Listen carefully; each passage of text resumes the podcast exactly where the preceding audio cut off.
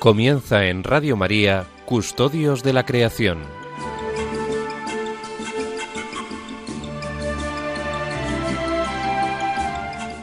Un programa dirigido por Jaime Muñoz y José María Galán.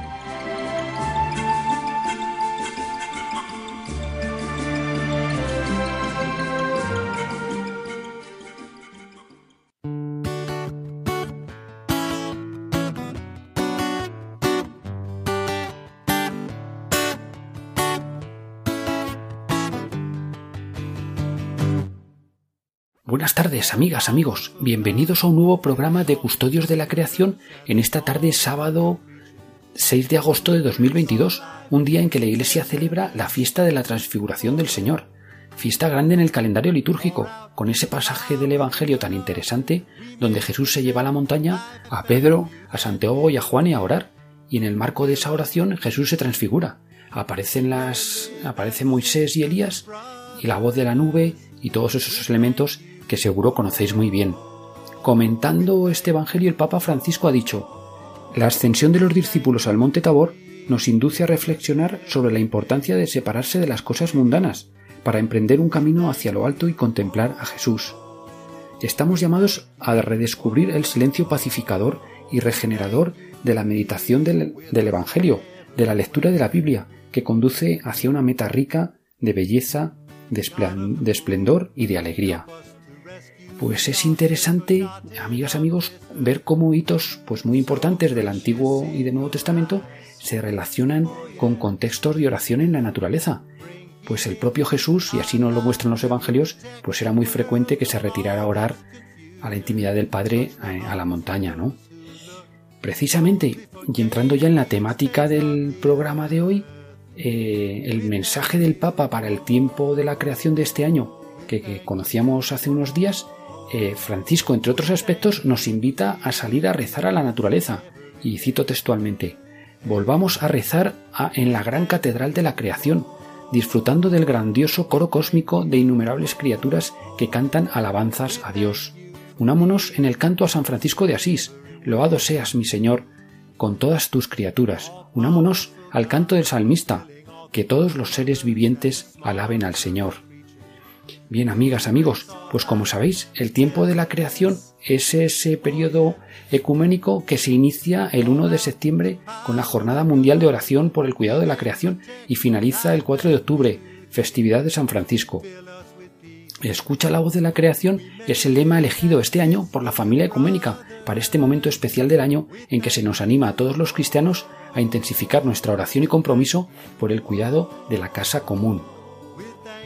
Bien, pues con este trasfondo del mensaje del Papa para el tiempo de la creación, comenzamos nuestro programa de hoy. Un programa que hoy queremos poner bajo el manto de nuestra Madre, la Santísima Virgen María, en su advocación del Carmelo, que celebramos precisamente hace unos días y con motivo del cual pues eh, el Monseñor don Fernando Chica Arellano, observador permanente de la Santa Sede ante las organizaciones de Naciones Unidas eh, que velan por la agricultura y la alimentación y, amigo colaborador de, este programa, pues ha elaborado y con motivo de la Virgen del Carmen y que os ofrecemos ahora con mucho cariño. A continuación, Antonio Garrido del Movimiento Laudato Si nos ofrecerá su, habitual sección de actualidad con la vista puesta ya en esos preparativos del tiempo de la creación. Seguidamente, el padre Fray Eduardo Agosta, eh, carmelita, seguirá con su itinerario de profundización en la espiritualidad de la ecología integral. Hoy eh, precisamente desde ese trasfondo del mensaje del Papa con motivo del tiempo de la, de la creación. Y finalmente, y como es habitual, tendremos nuestro coloquio de naturaleza con nuestros colaboradores Francisco García y José María Galán, en el que entre otros aspectos hablaremos del flamenco, una especie característica de los humedales africanos y de las costas mediterráneas. Bien, amigas, amigos, pues sin más dilación, comenzamos ya rezando a la Virgen del Carmen.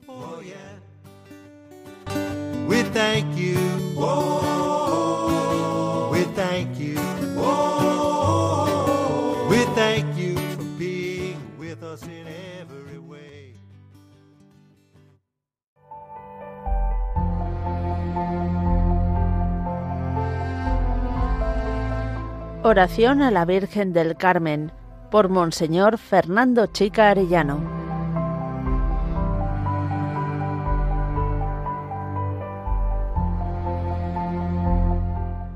Santa María, Reina del Carmelo, Madre de Dios y Madre nuestra, estrella que conduces nuestros pasos hacia tu bendito Hijo y acrecientas en nosotros el deseo de imitarlo con constancia y fidelidad. Virgen sencilla y obediente, doncella pura y generosa, abogada justa y clemente, discípula atenta y servicial, defensora de los pobres, valedora de los más débiles, intercede por nosotros que recurrimos a ti, que buscamos en ti bálsamo para nuestras llagas, alivio a nuestros pesares, gozo para nuestra vida, salud de alma y cuerpo para asistir a todos desinteresadamente. No nos desampares, Señora nuestra, no te olvides de nosotros, no dejes de enjugar nuestras lágrimas, no ceses de curar nuestras enfermedades y mitigar nuestros dolores. Trono de la sabiduría, concédenos la gracia que te pedimos con humilde fe, pues necesitamos que crezca nuestra confianza, nuestra esperanza se avive y se enardezca nuestra caridad. Reina de las familias, allana el camino de nuestra vida, disipa las angustias que nos agobian, arranca de nosotros la tristeza, cancela los temores y sufrimientos que no nos dejan conciliar el sueño, siembra la paz en nuestro interior.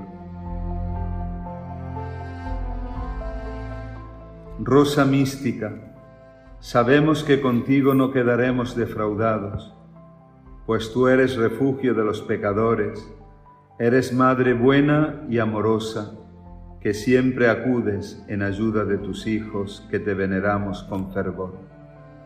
Auxilio de los cristianos, tenemos la certeza de que tu mano poderosa solucionará los problemas que tanto nos acongojan y la violencia que marchita nuestra convivencia y ensombrece nuestro futuro. Santísima Virgen María, tómanos entre tus brazos con la misma ternura con que acariciabas, consolabas y cuidabas de Jesucristo nuestro Redentor, nuestro hermano y amigo, nuestro Señor, que vive y reina por los siglos de los siglos. Amén.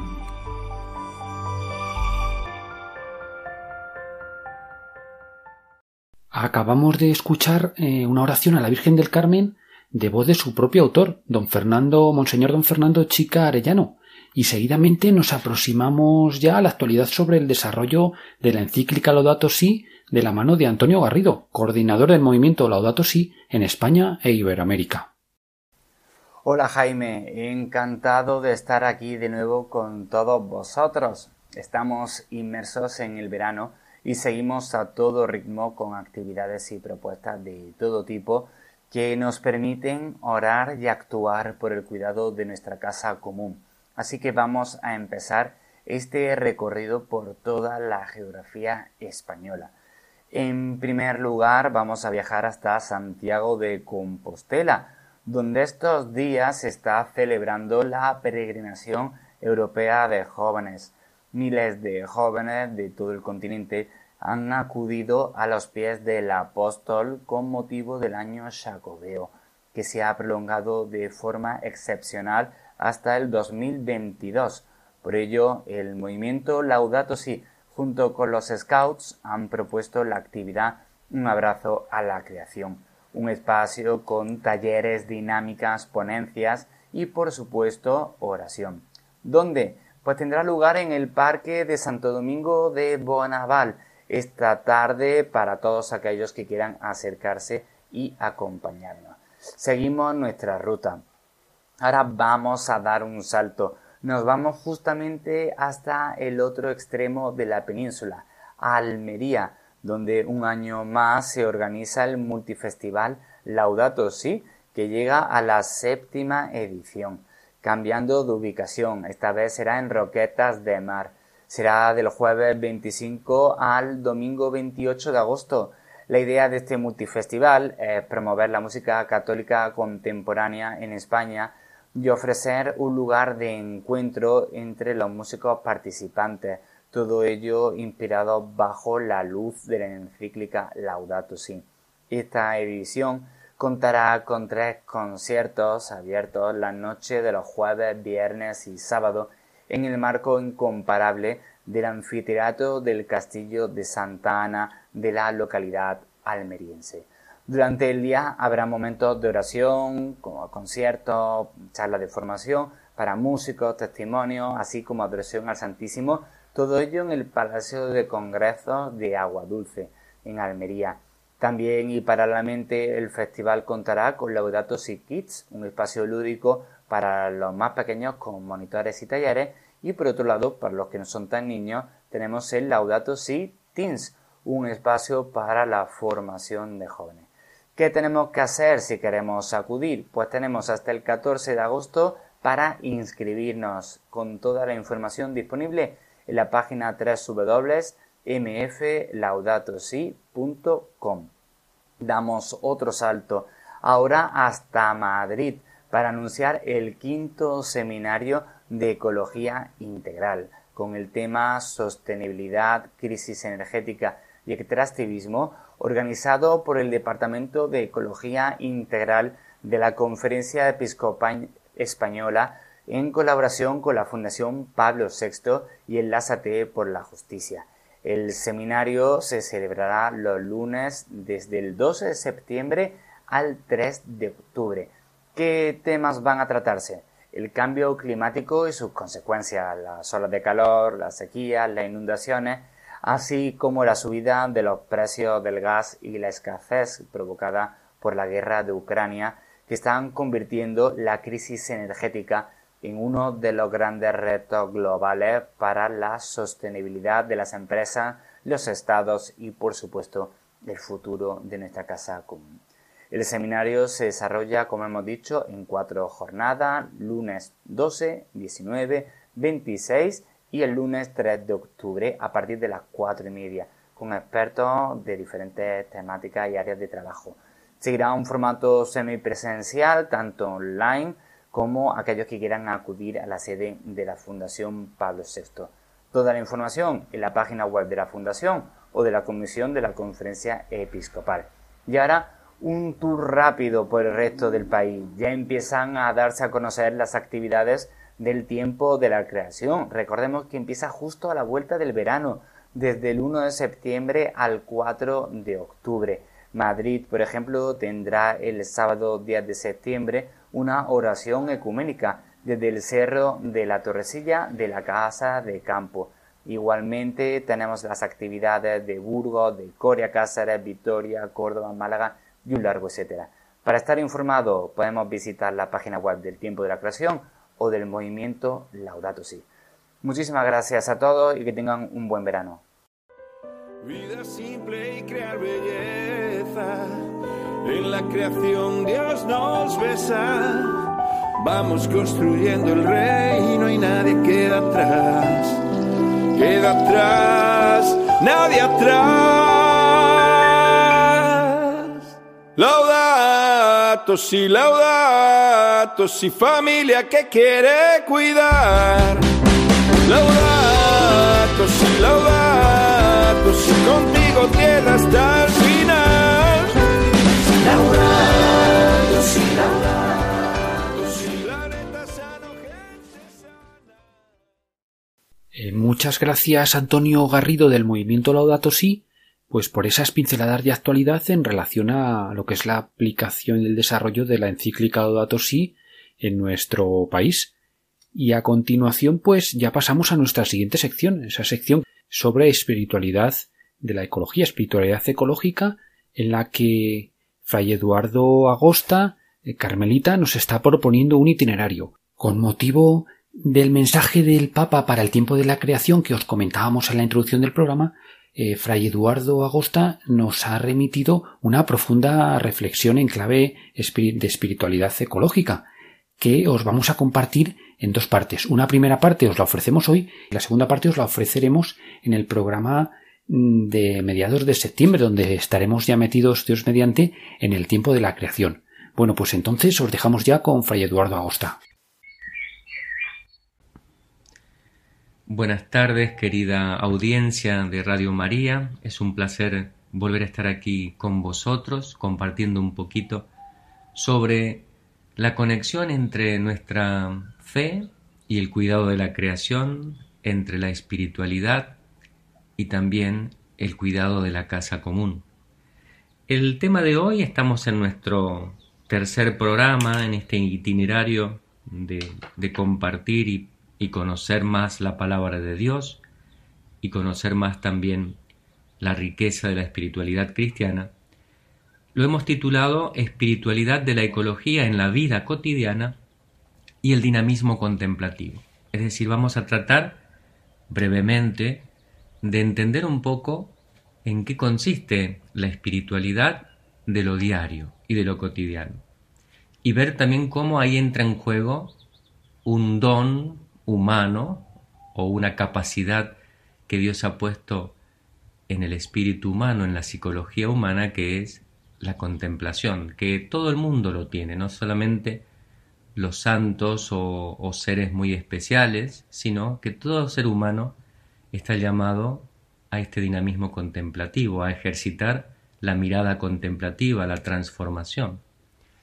Pero antes de mm, abordar en este tema que es muy interesante, seguramente todos habéis escuchado o atendido al mensaje del Papa Francisco, que fue publicado el, en julio, el 21 de julio pasado, un mensaje que mm, es para el día de la oración por la creación, que es el 1 de septiembre, y es la primera vez que el Papa lo adelanta mm, bastante tiempo, siempre se lo presenta unos días antes, pero esta vez el Papa Francisco lo terminó de escribir el mensaje el día de la Virgen del Carmen, el 16 de julio, y allí lo presentó.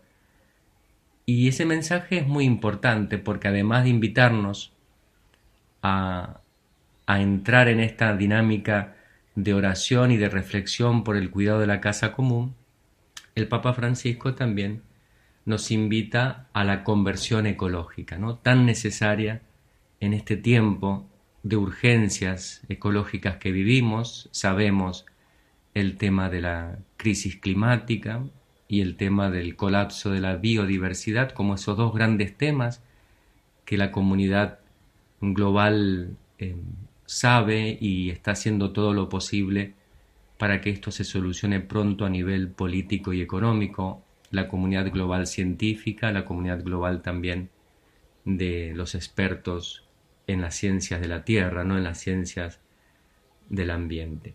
Y lo importante, nos dice Francisco en este mensaje, que el tiempo de la creación es para volver a rezar en la catedral de la creación. ¿eh? Fijaos qué hermosa imagen que usa en este mensaje Francisco, ¿no? Mirar la tierra, la casa común, como una catedral, claramente, porque ella es una fuente de experiencia religiosa. Cuando uno camina por un valle, ve un río, el mar, la montaña, que son obras del amor de Dios, claramente nos, sentimos invitados a alabar al Creador. Por eso la tierra debemos verla como, como esa catedral, ese lugar sagrado ¿eh? en el cual podemos encontrarnos con Dios, ¿eh? porque cada una de las criaturas que Él ha puesto en este universo nos hablan de su amor y de su ternura. También nos dice Francisco, ¿no? En muchas ocasiones. Además, Él dice, para disfrutar del grandioso coro cósmico de innumerables criaturas que cantan alabanzas a Dios. Entonces es hermoso, ¿no? Eh, ahí un poco echando mano también a San Francisco de Asís, que para él todas las criaturas cantan alabanzas al Señor. Loado seas mi Señor con todas tus criaturas, dice en su cántico de las criaturas famoso. Y lo mismo el Salmo, ¿no? Que todos los seres vivientes alaben al Señor. Entonces, qué importante, en primer lugar, para hablar de una espiritualidad cotidiana y del cuidado de la creación, de ecología, claramente tenemos que recuperar nuestra conexión con el ambiente, el ambiente físico, el ambiente natural habitado por otras criaturas además de nosotros, como un lugar en donde Dios se manifiesta, en donde es posible la epifanía, donde es posible la teofanía, el encuentro con el Creador, porque cada una de la, la armonía, la belleza que uno puede encontrar en la naturaleza, en el ambiente, claramente nos van a poner en conexión y disponibilidad para descubrir también en lo más profundo de nuestro ser que estamos inhabitados por el Espíritu de Dios.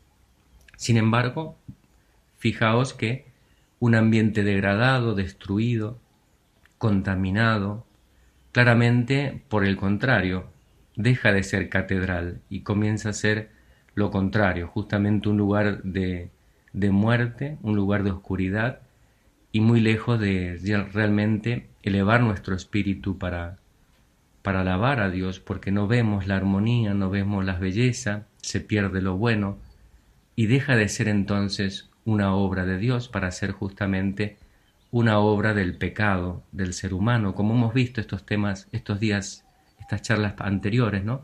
El pecado humano que implica justamente desarmonía impacta negativamente en el orden, en la ecología integral pensado por Dios en toda la creación.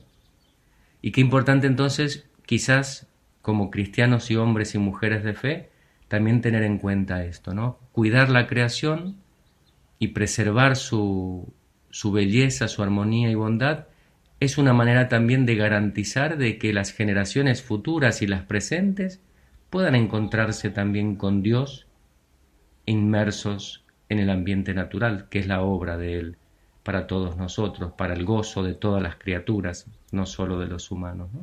Entonces ahí deberíamos tener también un, un incentivo, una motivación profunda cristiana, un valor para cuidar la creación. ¿no? Queremos también que, que otras generaciones en el futuro se sigan preguntando por Dios, por su presencia, por su amor y por su ternura. Y qué mejor lugar natural que la tierra, la naturaleza, el universo para, para hacernos esas preguntas. Pero claro, si está todo destruido, contaminado, difícilmente un río, por ejemplo, con peces muertos y aguas turbias, nos inviten a alabar a su autor, ¿no? al autor de la creación, porque, por el contrario, es una obra que produce rechazo.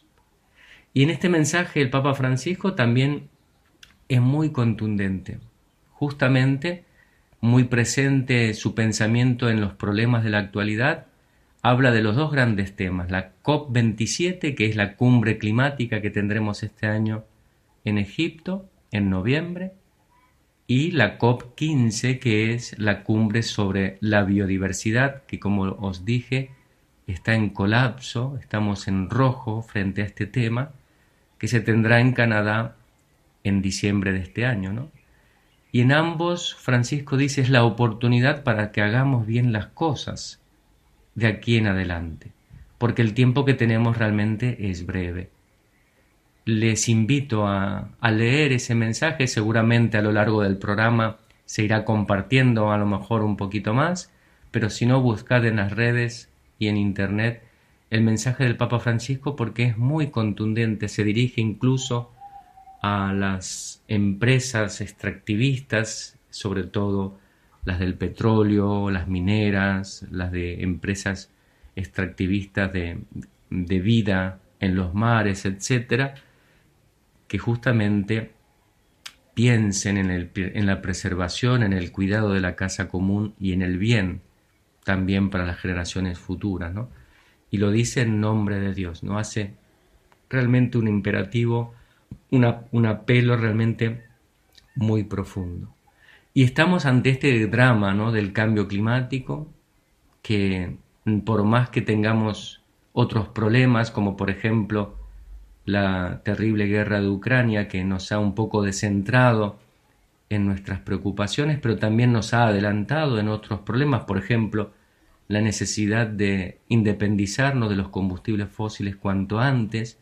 Bueno, hoy nos damos cuenta, y quizás como la excusa de la guerra y la falta de gas natural, de que hay que ahorrar energía, de que hay que pensar en otras formas alternativas de producirla, pero sobre todo también, y esto es muy clave e importante para nosotros como cristianos, consumir menos energía en el futuro.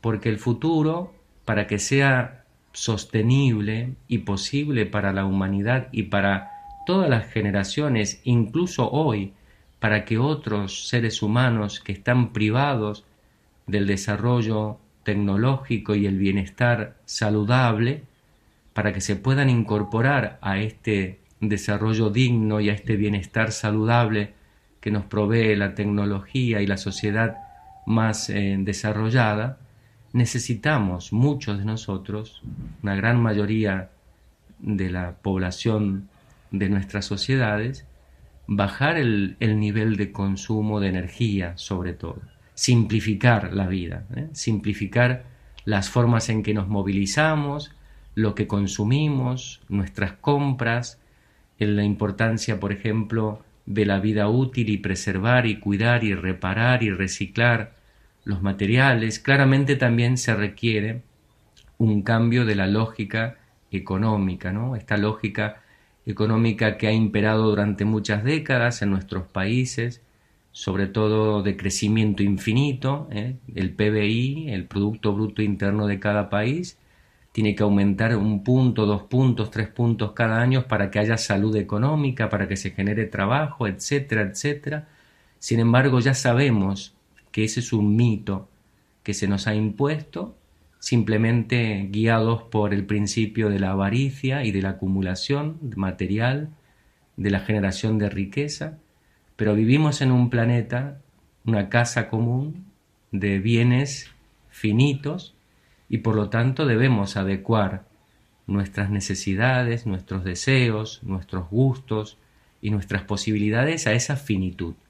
Y por eso implica para nosotros tomar decisiones de consumo diferente, y de producción también diferente, como ya nos decía Juan Pablo II cuando hablaba del tema de la conversión ecológica, ¿no? la necesidad de generar cambios en nuestras formas de producción y consumo.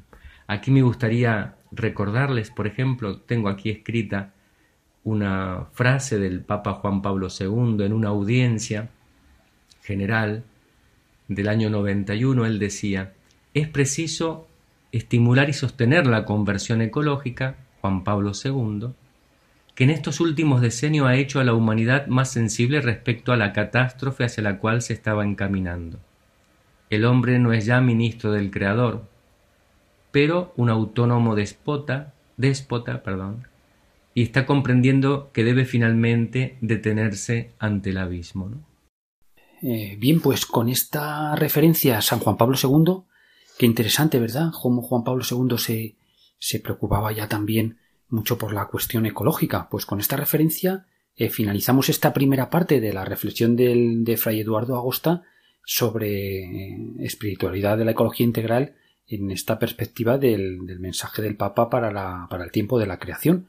Os animamos, veis que Eduardo nos está contando cosas muy muy interesantes. Os animamos a continuar eh, y os emplazamos al siguiente programa donde eh, compartiremos con vosotros la segunda parte de esta reflexión. Y pasamos así ya a nuestro momento musical, pues un momento musical que hoy pues con mucho cariño nos queremos acordar de la compañía de Jesús. Pues hace apenas unos días, el, el pasado 31 de julio, día de San Ignacio, pues tuvo lugar en, Loyola, pues una, una, celebración muy entrañable, muy bonita, que era la clausura del año ignaciano, esos 500 años de, que, para conmemorar la conversión de, de, San Ignacio. Pues en, en, el contexto de, de, la Eucaristía, en su homilía, el padre Arturo Sosa, pues eh, superior general de la compañía, pues, pues como, como decía una noticia en Vatican News, pues puso el acento en, en la necesidad de reconocer, como hizo Ignacio, que el amor de Dios en nuestra vida es más fuerte que los sueños de grandeza y cómo esta conversión nos lleva al compromiso con los más vulnerables, con la reconciliación y el cuidado de la casa común, colaborando en la construcción de un mundo más justo y una fraternidad auténtica. Bueno, pues eh, queremos con esta canción que ahora os vamos a poner, pues de, alguna manera también, pues, pues sumarnos, ¿no? a esas celebraciones desde nuestro programa, ¿no? Eh, reconociendo pues la gran contribución que, que, la Compañía de Jesús pues está haciendo también en el ámbito de, del impulsar la ecología, la ecología integral. Precisamente en el acto de clausura de este año ignaciano, en esa Eucaristía, pues la Compañía de Jesús eh, pues renovó su consagración al Sagrado Corazón, una consagración que ya eh, había hecho en el año 1872 por el padre general Pieter Jan Beck y que renovó el padre Arrupe en 1972 y que el pasado 31 de julio renovó el padre Arturo eh, Sosa. Con este acto, como se decía, pues se recuerda que la espiritualidad ignaciana se funda en el conocimiento y en el amor profundo de Jesucristo, representado en su corazón. Pues precisamente, pues precisamente en esa ceremonia sonó las notas de la canción al, al, corazón de Jesús de Cristóbal Fones, un conocido también como cantautor jesuita. Pues esa es precisamente la canción que os queremos compartir. Gracias de todo corazón eh, a toda la familia ignaciana.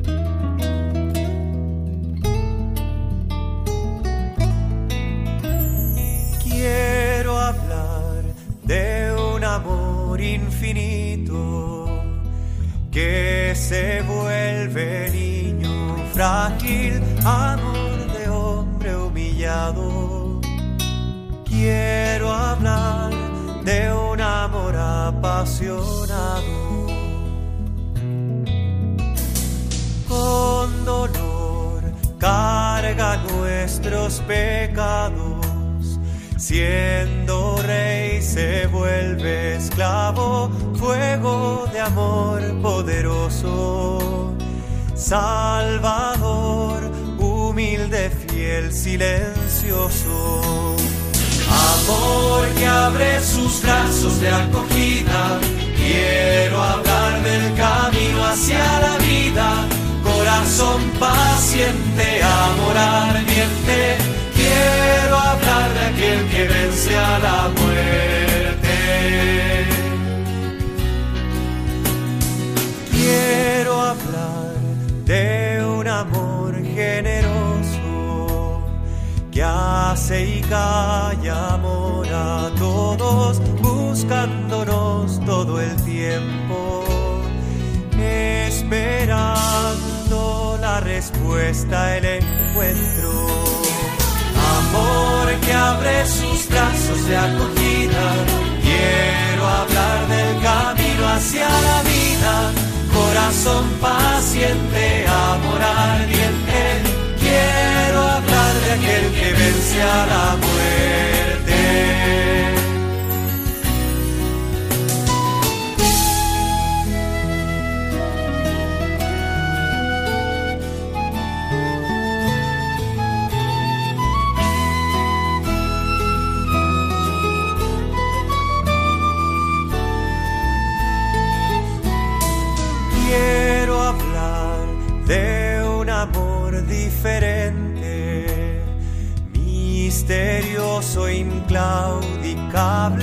Amor que vence en la cruz.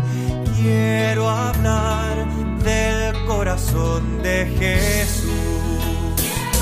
Amor que abre sus brazos de acogida.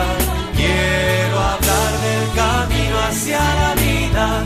Corazón paciente, amor ardiente quiero hablar de aquel que vence a la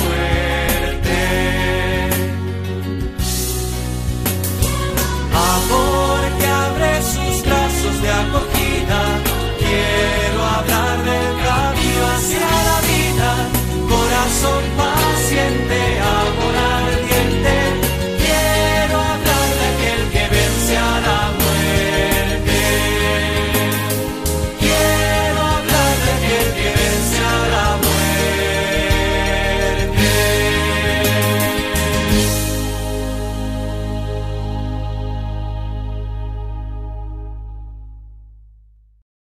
Seguimos en la sintonía de Radio María en el programa Custodios de la Creación en esta tarde de sábado veraniego de 6 de agosto. acabamos de escuchar la canción eh, Al corazón de Jesús de Cristóbal Fones, jesuita, el cantautor jesuita, con la que nos sumábamos también nosotros a esas conmemoraciones en el año ignaciano, en el 500 aniversario de la conversión de San Ignacio. Y damos así ya paso a nuestro coloquio habitual sobre naturaleza con nuestros colaboradores Francisco García Domínguez y José María Galán. Eh, buenas tardes, eh, Francisco. Buenas tardes, José María. Buenas, tardes, buenas tardes desde esta estepa, esta estepa castellana que está saz caliente por este verano tórrido que estamos teniendo. Sí, José María, ¿tú qué tal por ahí, por, por la zona de, del sur, de Doñana? Pues bien, acabamos de, vamos, yo acabo de regresar de, Israel, pero una vez que he llegado aquí, pues bueno, se está más fresquito aquí que en Israel. Eso quiere decir que, estamos solo a 37 grados. Hemos tenido un par de semanas calentitas por encima de los 40, 38, pero algo ha refrescado y parece que no, pero esos 4 grados son suficientes como para que estemos hasta contentos. Mm. Así, fenomenal. A lo mejor quieres comentar algo de, la experiencia en Israel, que por lo que a mí me, dijiste, pues también es muy interesante en este ámbito de la naturaleza, ¿no? De la conservación. Pues sí, allí he estado con una organización de la Universidad de Tel Aviv, con el Museo de Ciencias Naturales, hemos estado buscando un gato extraño que queda pocos por allí, que se le llaman el Jungle Cat, y es interesante porque al final lo hemos encontrado, tiene unas huellas muy características porque es la única especie de felino que al menos yo conozca que tiene la huella trasera más grande que la huella delantera. Y esto se debe principalmente a, que es un gato eh, que se alimenta dentro del agua, caza dentro del agua, pesca dentro del agua y probablemente eso eh, sea el motivo por el que tiene tan desarrolladas las patas traseras. Pero hemos localizado el sitio, hemos encontrado excrementos, ya tienen ellos una zona también para trabajar allí y, la verdad que muy bien. Luego también estuve cerca del Monte Carmelo, estuvimos por, por toda esa región, eh, nos acercamos a unas, a unas cuevas que quizás sea uno de los puntos más importantes de la historia evolutiva de los neandertales, puesto que es el punto de encuentro entre Homo sapiens y neandertales allí en Israel. Y nada, es un tema que últimamente pues, me está apasionando bastante. Muy bien, pues, pues qué interesante. Muchas gracias por compartirlo. Bueno, pues eh, amigos, pues eh, como hacemos habitualmente, pues nuestro coloquio lo centramos en torno a bueno, pues a una serie de, noticias que, elegís, que, de noticias, digamos, de perspectiva en positiva, ¿no? Bueno, entonces, eh, Francisco García, ¿tú qué, noticia o qué cuestión querías un poco compartir en este, en este sentido? Bueno, pues es algo que, he vivido recientemente He pasado unos días ahora en una zona de la montaña leonesa, en eso que hemos dado todos en llamar, no sé muy bien por qué, la España vaciada. Y, de verdad que lo que he encontrado es todo lo contrario. He encontrado gentes eh, que están aferradas a su tierra, a sus costumbres, a su idea de vida, a su estar pacífico y tranquilo, en comunión con la naturaleza, a sus creencias. No sé, eh, no entiendo muy bien el, por, qué le, por qué llamamos a esta España la España vaciada cuando está llena de tradiciones, está llena de todo lo bueno que tenemos como seres humanos. Y creo que debemos mm, tratar de volver la vista hacia esos puntos de la geografía española que, que se encuentran quizá un poco perdidos, un poco abandonados por una sociedad urbana porque creo que son la esencia de, lo que es eh, la vida en común y en comunión con la naturaleza. Mm, mm, adjuro de la, de la palabra, del concepto España vaciada. Creo que es una, una, parte de España que cada día va a estar más llena porque la gente va a volver a, a sus orígenes, al campo, a la naturaleza y a esos paisajes fantásticos. Pues qué interesante, Francisco. Gracias por tu reflexión. A mí me parece también, bueno, pues que es muy, muy interesante, muy como, lo planteas. ¿Cómo, ves tú esto, José María, que comentaba Francisco? Pues completamente de acuerdo. Yo vivo en esa España que para nada está vacía. Vamos, yo tengo gente aquí en casa cada poco tiempo y tenemos buenas amistades, buenas relaciones. Tenemos un, el, tiempo pasa con más, eh, con más calma eh, se cocina también sin prisa, o sea que eh, tenemos muchas cosas que mostrarle a la otra España que sí para mí quizás esté un poquito más vaciada de conciencia. Yo creo que, que, si existe una España vaciada, una España vaciada de conciencia, en las ciudades sobre todo, en la que es muy fácil pues decir que es que si la caza, que si el, monte, que en todo ese tipo de historias que dicen muchas veces de, de, nuestro, de nuestras zonas rurales, desde, desde el abrigo de un supermercado o desde el abrigo también de un aire acondicionado. Es decir, que aquí es donde, aquí es donde estamos, aquí es donde se produce prácticamente la mayor parte de, de los bienes y de los recursos del país y únicamente pues se necesita en principio pues pues que nos entendamos, simplemente eso, que nos entendamos, igual que, que Paco abjura de, la España eh, vaciada rural, pues a mí las cuestiones de, caza pues me han preocupado siempre, ¿no? El tema de que se llame el cazador furtivo, pues yo insisto siempre en muchos sitios de que un cazador es justamente la figura contraria al furtivo. igual que eso que sucede mucho en los entornos urbanos que cuentan estas cosas,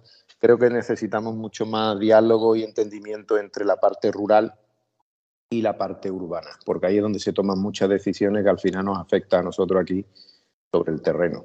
Eh, pero yo creo que esto daría para un programa entero y para abrir un debate interesante.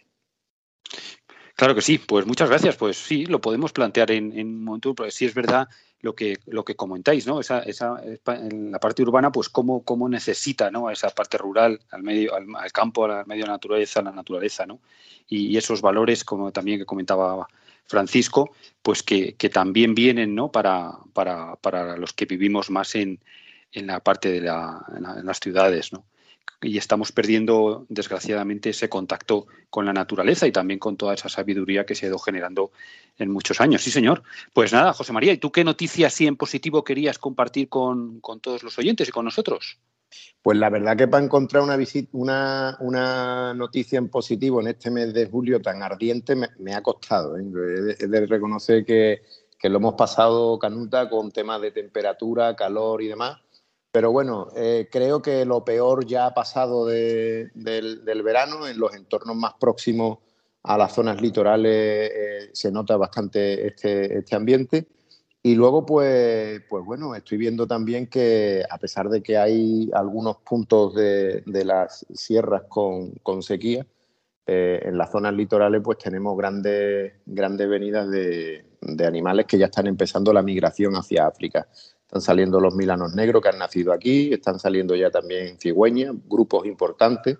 Todos estos están cruzando ya el estrecho. Hay hay grupos de cetáceos que también se están moviendo, es decir, la naturaleza sigue su cauce y eso a mí me ayuda mucho a estar tranquilo, porque por muy dramático que nos parezca a nosotros ciertas situaciones, el curso de la naturaleza, los ritmos se están cumpliendo y, nada, y están tirando para adelante. Ellos están haciendo su tarea, nosotros deberíamos de hacer la nuestra, que es facilitar que, se sigan produciendo estos ciclos y ahí es donde andamos. Bien, pues, pues muchas gracias, amigos. Pues entonces pasamos ya a mm, bueno, pues a, presentar e introducir a nuestra especie invitada de, de, este programa. Pues vamos a escuchar unos sonidos de, del campo de esta especie y luego comentamos.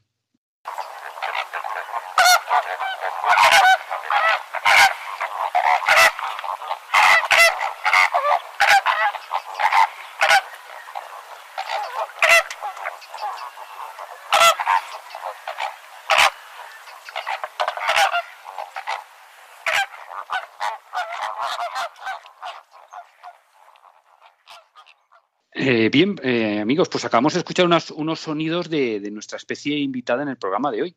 Y no sé, Francisco García, si querías un poco como tu, experiencia con esta especie, ¿no? Con el flamenco, que un poco que nos puedes contar o compartir con el, con el resto de, la audiencia. Bueno, como, como, todos sabemos, es una especie muy vistosa, eh, muy elegante. Mm, esos colores rosáceos, la rosáceo anaranjado, la, la hacen ser casi emblemática en las lagunas y donde, donde está en España, pero yo la experiencia que tengo es con una, con una especie de flamenco, el flamenco enano, que, eh, con la que trabajé en, en Mauritania, en el Parque Nacional del Diaolín. Eh, existe la mayor colonia de África Occidental de esta especie y año tras año se perdían la puesta y se perdía las polladas por la, porque es un, un, animal muy sensible a las perturbaciones y en cuanto a algún tipo de depredador se acercaba a la colonia, pues abandonaban los nidos y se perdía la puesta. Estamos hablando de miles de nidos, de miles de flamencos. Entonces estuvimos allí en el Parque Nacional preparando una serie de protecciones exteriores alrededor de, la colonia que evitaron la, entrada por tierra de los predadores terrestres, como es el chacal y los zorros, y conseguimos que, que por primera vez en, en, la historia conocida de la colonia volaran más de 10.000 pollos de flamenco enano, que fue algo pues que a mí particularmente me, me llenó de satisfacción y me hizo creer en que todavía con pequeñas aportaciones podemos hacer grandes cosas. Y es lo que os puedo aportar. Muy bien, pues, pues muchas gracias. ¿Y tú, José María, qué querrías un poco comentar en relación a este, a este grupo de especies tan, tan interesantes, ¿no? tan emblemáticas también? Bueno, es muy interesante, sobre todo si no, no nos referimos a la, a la fuente griega y, y, latinas también. En el propio nombre científico del flamenco, que es fenicóptero, Fenicóptero significa el fénix volador. ¿eh? Entonces, esto del fénix me llamó mucho la atención, me puse un poco a indagar en los escritos de Aristóteles, Plinio y compañía, y ellos remití, remitían a, a, la época en la que los egipcios, que fueron los primeros que contactaron con las grandes eh, colonias de flamenco eh, en todos esos grandes lagos africanos, pues cuando llegaron a, a, lagos como el lago Natrón y otros lagos eh, que, eran completamente rosas y rojos por el color de, de los flamencos, ellos llegaban y pensaban que el agua quemaba. ¿Por qué? Porque suelen ser aguas ácidas muchas de esas aguas eh, o con niveles de salinidad muy elevados.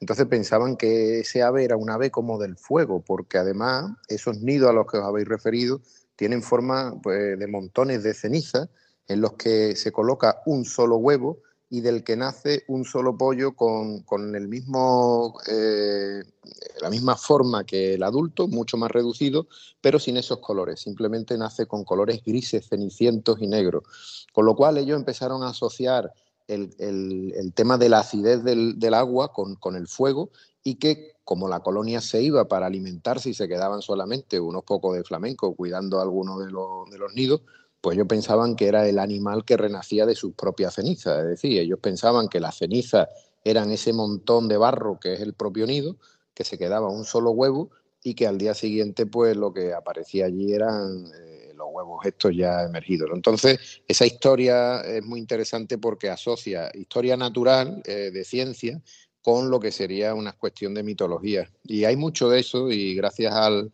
a, a, la lengua griega y, y, latina, pues podemos acceder a ese tipo de conocimiento en estas épocas. Muy bien, muchas gracias. ¿Y tu experiencia un poco con la especie? ¿Cómo, cómo está la especie actualmente? Y, por ejemplo, si en, estas, si en España o si en la cuenca mediterránea. ¿Y cuál es un poco, por ejemplo, la experiencia también ahí en la zona de Doñana?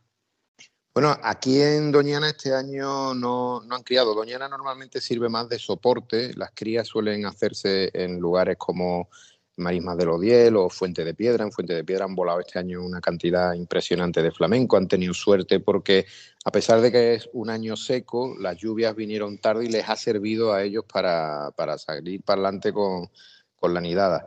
Eh, en principio a todos nos gustan los flamencos y demás, pero el, el, profesor Valverde, que fundó el Parque Nacional de Doñana, la estación biológica y demás, decía que, ver flamenco en exceso en diferentes zonas pues es el principio del fin de, lo, de los humedales.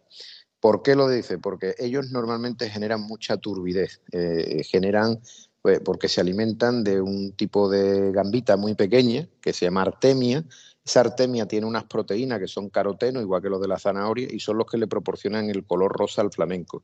De hecho, si tuviéramos un flamenco en un zoológico sin alimentarlo con artemia, pues sería blanco y, y negro, blanco y gris. Entonces, Valverde lo consideraba como un elemento indicador de la salud de los grandes humedales. En, grandes cantidades él no lo veía como muy recomendable, pero sí es cierto que ahora mismo se están colonizando muchos sitios donde habían desaparecido, pues desde Portugal hasta pues prácticamente a San María de la Mena, toda la parte de la Camarga francesa y demás, gracias a todo el esfuerzo que hemos hecho aquí en la península ibérica, en España particularmente. Pues muy bien, amigos. Pues, pues bueno, pues, pues bueno, ya un poco para ir, para ir cerrando nuestro coloquio, pues como otras veces en otros programas, ¿no? Pues no sé si queríais así comentar algo, eh, compartir a nuestros oyentes a modo ya de, recopilatorio, cierre y despedida. ¿Alguna curiosidad, alguna cuestión así en este momento del verano o alguna cuestión en, en, especial? Francisco, ¿tú quieres empezar? Mm, realmente lo que parece, parece un poco de perogrullo, pero creo que es importante, es muy importante que seamos cuidadosos con el fuego con el fuego en el monte. Se ha quemado España eh, una inmensidad, una inmensidad, de verdad, una inmensidad de naturaleza, de bosque, de, y que sé perfectamente que se regenerará y que volverá, volverá la vida a, a esas zonas calcinadas, pero no deja ser muy doloroso ver cómo el paisaje se torna negro después de incendios del tamaño de los que desgraciadamente estamos viendo ser muy cuidadosos, muy cuidadosos con la utilización del fuego, de hecho, no utilizar fuego, y en caso de que se vea cualquier indicio relacionado con, con humos o presencia de posible fuego en el monte, pues dar aviso de manera inmediata para, para que no se convierta en el desastre que estamos viendo estos días. Sí, pues, pues razón. Muchísimas, muchísimas gracias, eh, Y tú, José María, ¿qué querías un poco así comentar así a modo de, recopilación?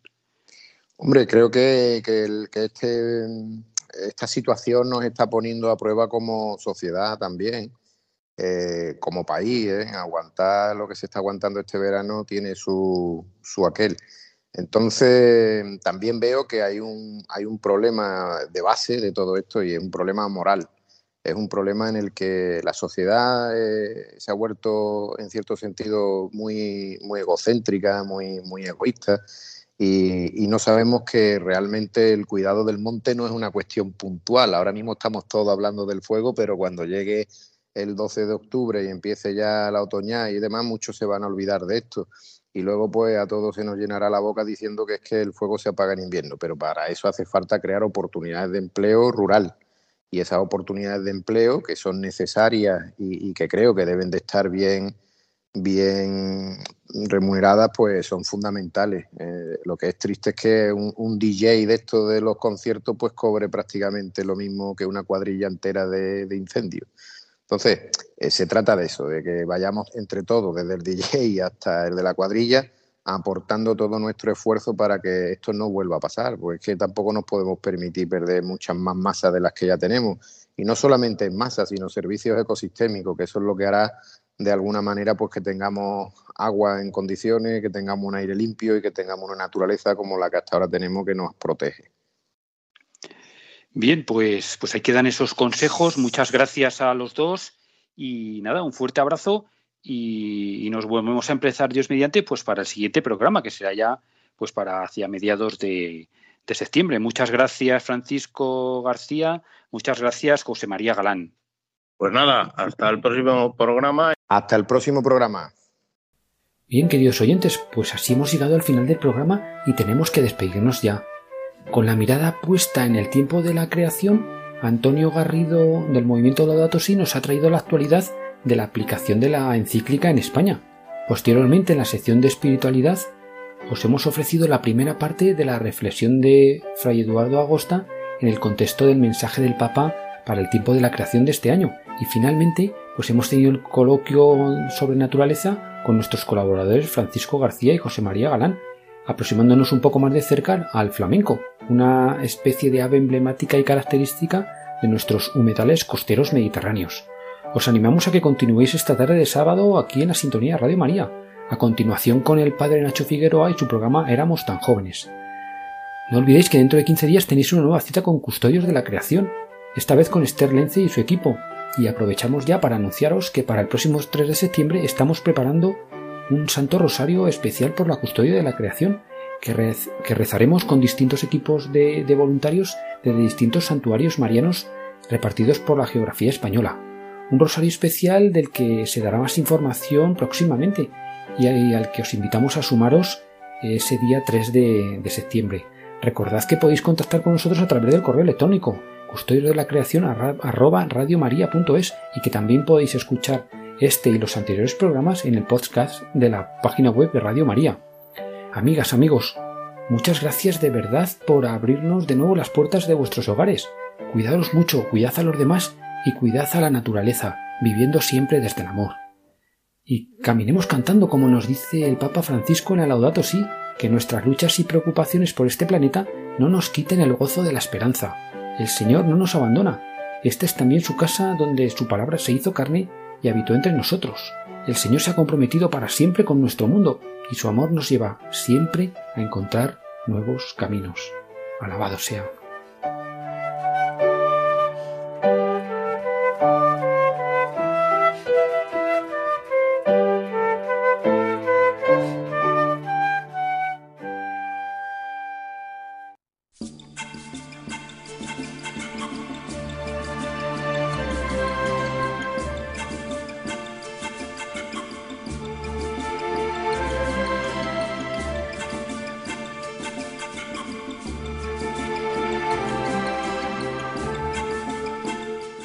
Acaban de escuchar el programa Custodios de la Creación.